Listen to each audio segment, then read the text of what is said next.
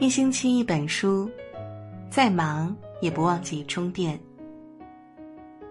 我是彤彤，今天为您分享的是：你后悔娶了现在的老婆吗？评论区的一则扎心回答，足以令人清醒。你后悔娶了现在的老婆吗？知乎上有着这样一个热门话题，回答里有的人后悔，有的人不后悔，理由也各不相同。但其中一位匿名用户的回答引起了许多人的感叹。在他这篇长长的回答中，不仅写满了后悔，也写满了对妻子的嫌弃。后悔他一无是处，他懒惰、邋遢、不上进、胆小、懦弱、智商低、动手能力极差。开篇的三句话写明了这篇回答的中心意思。在他看来，妻子一无是处。因为他的这么些个缺点，所以他后悔娶她了。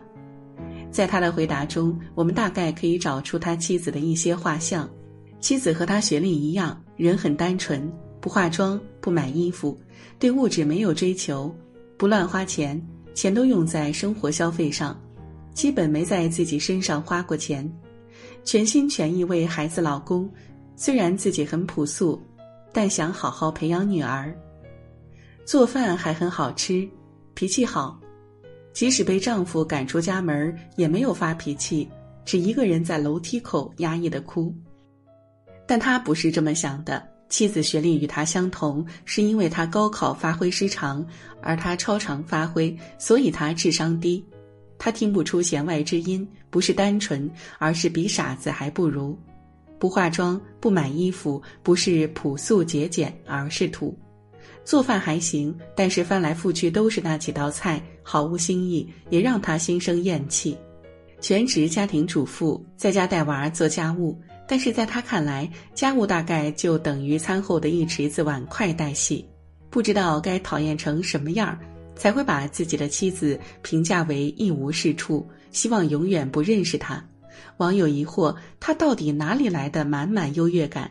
有人回说，大概是来自于是我在养他吧。他断定他已经无法离开他，所以他厌恶、指责的肆无忌惮。这也是婚姻的真实面目之一。我想，这个回答足以令人清醒。处在婚姻关系里，有这样几个应该认清的几点现实：一、婚姻的边际效用递减效应。童话故事的结尾往往是王子和公主幸福的生活在一起了，但这并非真实的情况。事实上，亲密关系的构建并没有结束，相反，亲密关系的维护才刚刚开始。曾经很喜欢的那个他，婚后却越看越讨厌。一个重要的原因是，爱意在时间与日常生活中被消耗殆尽，我们对对方缺点的包容力也随之下降了。正如边际效用会随着时间的推移而逐渐递减，亲密关系里的爱意也会随着时间的推移，那个特别的人变得不再特别时消失殆尽。两个人在一起的时间一长，新鲜感丧失，没了恋爱初期的浪漫与激情，看伴侣就会有看腻的感觉。如果再加上两个人在柴米油盐问题上发生了很多的争吵和摩擦。就更容易将原本不多的爱意消耗殆尽，缺乏爱意时，再看待伴侣就会越看越讨厌。正如一开始所提到的那对儿夫妻，丈夫当初因为特别的气质而爱上了妻子，但随着时间的推移，这气质就成了缺点，甚至怀疑自己当时瞎了眼。二，在亲密关系里也需要独立。电视剧《大浪淘沙》里。描绘了王会悟与李达的爱情。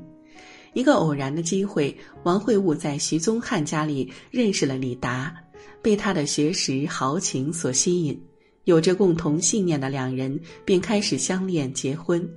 婚后，两人为共同的理想目标努力，他们尽自己的力量给对方出谋划策。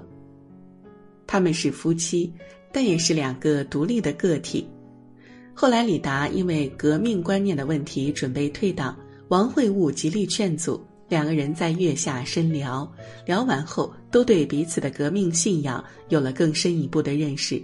李达对王会悟说：“但是你放心，我的信仰没有变。”历史证明确实如此。志向树里说：“我们分担寒潮、风雷、霹雳，我们共享雾霭、流岚、红霓，仿佛永远分离，却又终身相依。”我想，这就是亲密关系里最好的状态，彼此相依，但又各自独立。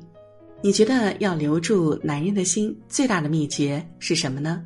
香港女星李嘉欣曾被人这样问道，她回答说：“很独立。”若是不够独立，没有健康快乐的心境，你也不能令对方快乐。她这里说的独立，指的不只是我们常认为的经济上的独立，而是他随时离开他都没有问题，更是一种人格上的独立。人格的独立比经济独立可能更难。保持自我，没有让对方感觉你没了他不行，这样对方才会珍惜。就像席慕容在独白里说。在一回首间，才忽然发现，原来我的一生的种种努力，不过只是为了周遭的人都对我满意而已。为了要博得他人的称许与微笑，我战战兢兢地将自己套入所有的模式、所有的桎梏，走到途中，才忽然发现，我只剩下一副模糊的面目和一条不能回头的路。无论物质还是感情，都不要过分依赖一个人。把对方当做一切去迎合，保持真实的自我，让自己掌握亲密关系里的主动权。三，独立需要追求自我实现。等待着别人给幸福的人，往往过得都不怎么幸福。努力让自己变优秀，我们的眼界才会更广阔。正如精读君的《终生成长词典》词条“独立”所说。一个要保持独立人格的人，不仅需要勇气，更需要修炼自己的能力。即使是处于一段亲密关系中，也应该努力的追求自我实现。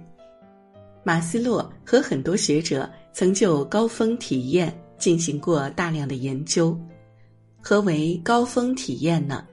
当一个人在自我实现的过程中，在某一项事情上。获得极大的成就和突破，体验到自身极大的价值，就能获得高峰体验。